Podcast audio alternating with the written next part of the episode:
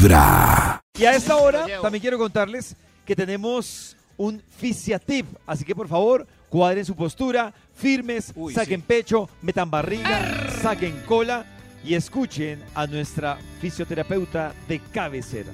No sé si ustedes se han preguntado si el gran volumen de los senos puede influir en esos incómodos dolores de espalda. Oh. Pues la respuesta es sí. Resulta que esto pasa no solamente en las mujeres, que por naturaleza ya tienen un gran tamaño en sus senos, sino también en aquellas personas que pasan por una mamoplastia de aumento y de manera repentina la columna tiene que responder a esta demanda de peso de más. Aquí, ¿cuál es la recomendación?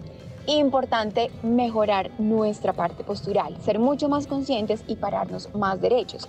Para esto seguramente vamos a necesitar hacer algunos ejercicios de fortalecimiento.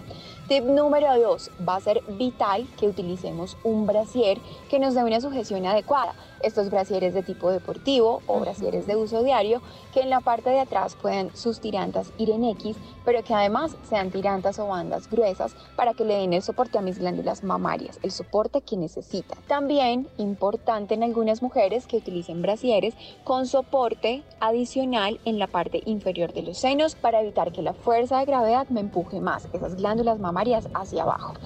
Estos y más tips posturales los pueden encontrar en mi Instagram, fisio, raya al piso, Alexandra. Y recuerden que mi corazón no late, mi corazón Vibra. vibra.